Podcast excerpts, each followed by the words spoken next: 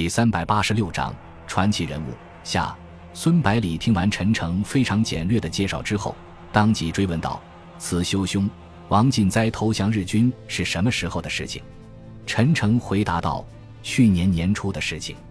当时武汉第十一军出动了十六个步兵大队，一万八千余人；伪军出动了八万余人，总兵力超过十万，并且有数十架轰炸机进行空中支援。”由于第一百二十八师第三百八十二旅旅长谷鼎新已经叛变，直接带领日军从第一百二十八师防线最薄弱的地方直插司令部，把王进哉活捉，部队失去指挥，最后被日军全歼。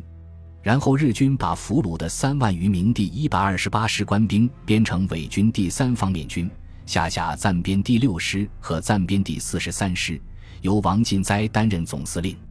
陈诚见孙百里脸上露出思索的神情，急忙解释道：“当时委员长遇难不久，你刚刚上任，统帅部也是一团糟，所以你根本不知道这件事。”孙百里眉头紧皱，迷惑不解地问道：“武汉会战结束是三八年十月份的事情，距离王部被日军击败差不多有四年的时间，而第一百二十八师活动的地区就在日军的占领区内，第十一军的眼皮底下。”能够坚持这么长时间，应该有很强的战斗力才对，怎么会籍籍无名呢？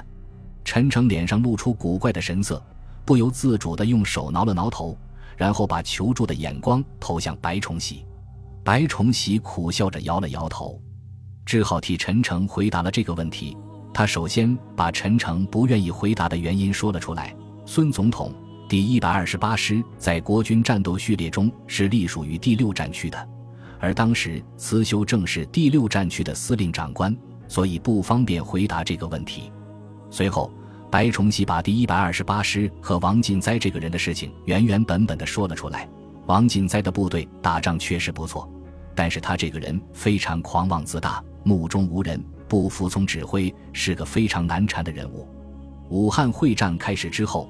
汤恩伯把第一百二十八师战斗力最强的第三百八十二旅调去充实其他部队，然后命令王进哉率部到湖北咸宁、蒲圻地区自行整修补充。这时候，第一百二十八师剩下的官兵连同轻重伤兵总共只有两千多人。这样一来，王进哉不但对汤恩伯恨之入骨，而且对国民政府有了很深的芥蒂。后来，王进哉带着残部来到鄂南。非但没有把队伍恢复起来，反而又损失了些人枪。恰恰在这个时候，武汉失守了，国军各部纷纷后撤，汤恩伯就命令他撤退到湖南去。没想到的是，王进哉拒绝服从汤恩伯的命令，不进反退，率领部队越过日军封锁线，进入敌后的绵阳地区进行独立自主的游击战。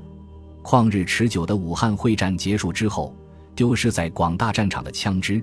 弹药和各种武器不计其数，当地青壮年就利用这些武器拉队伍、建组织，于是各种武装团体如雨后春笋般从长江两岸日中两军大牙交错的中间地带冒了出来，规模较大的有数千人，小的也有几十人。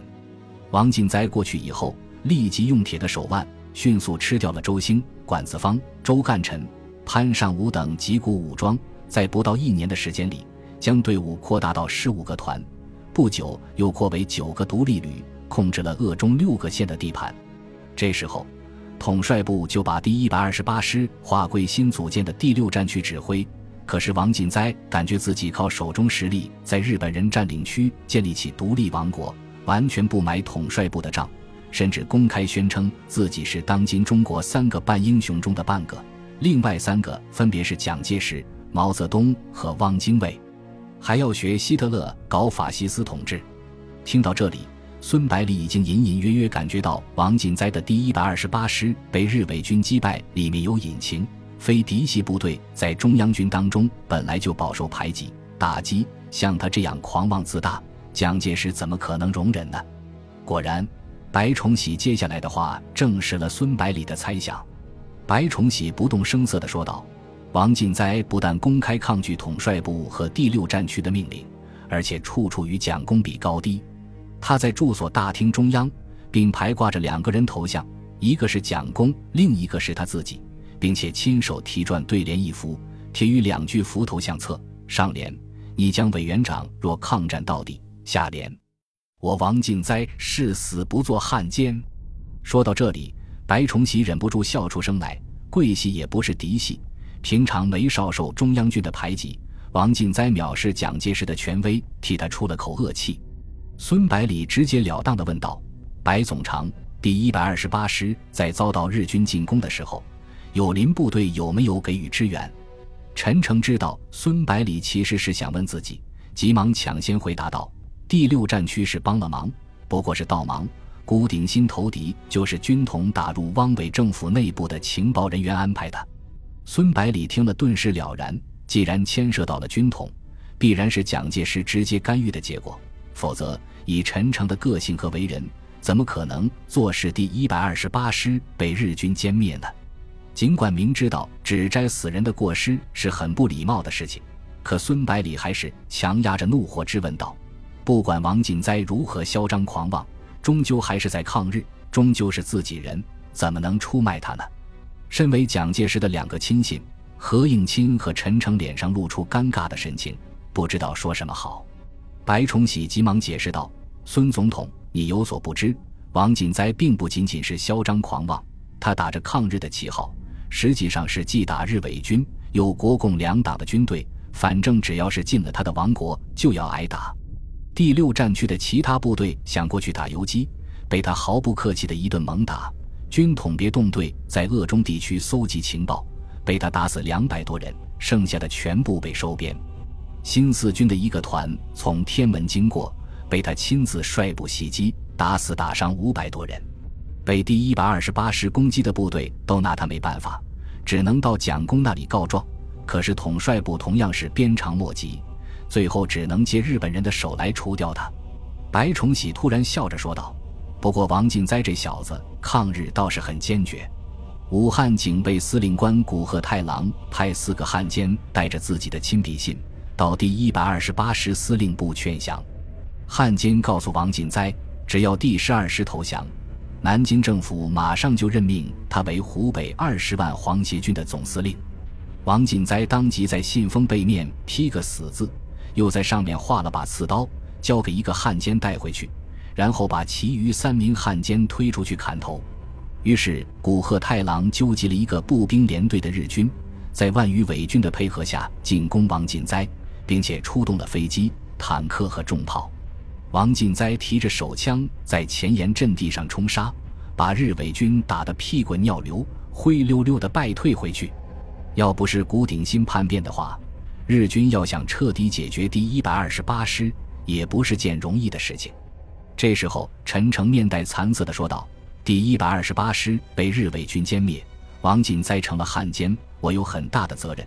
如果我能够在委员长面前为他讲几句好话，也许能够挽救他们。”白崇禧安慰道：“蒋公的脾气我们都非常清楚，不能打仗的可以容忍，抗拒命令的绝对不会放过。”连韩复榘都杀了，怎么可能放过王进哉这样的小泥鳅呢？根本没有你的责任。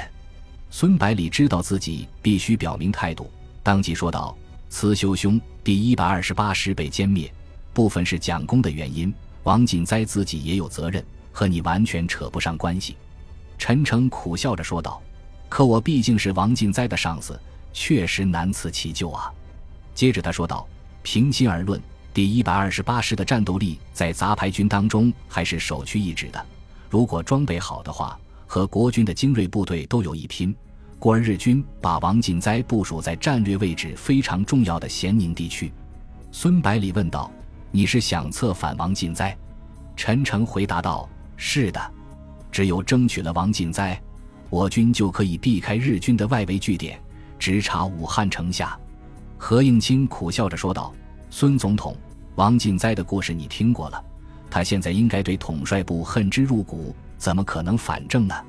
白崇禧也说道：“这小子胆大包天，做事全凭心血来潮，不能对他期望太高。”孙百里沉思良久之后，沉声说道：“我赞同慈修兄的意见。”接着他解释道：“从王进哉的所作所为来看，他并不是个孬种，投降日伪有可能是负气而为。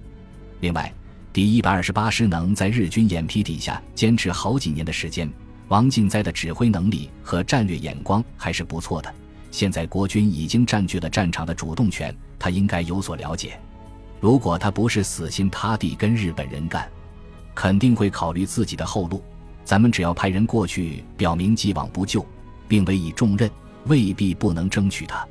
何应钦和白崇禧从孙百里的话语里感觉到他的决心已定，就不再直接表示反对，而是问道：“王进哉对我们这些人都恨之入骨，派谁去说服他呢？”孙百里笑着回答道：“如果咱们这里派人去，王进哉大有可能面也不见就把说客杀掉，所以一定要派他拒绝不了的人去。”何应钦等人看着孙百里胸有成竹的样子，急忙追问道：“到底是谁呀？”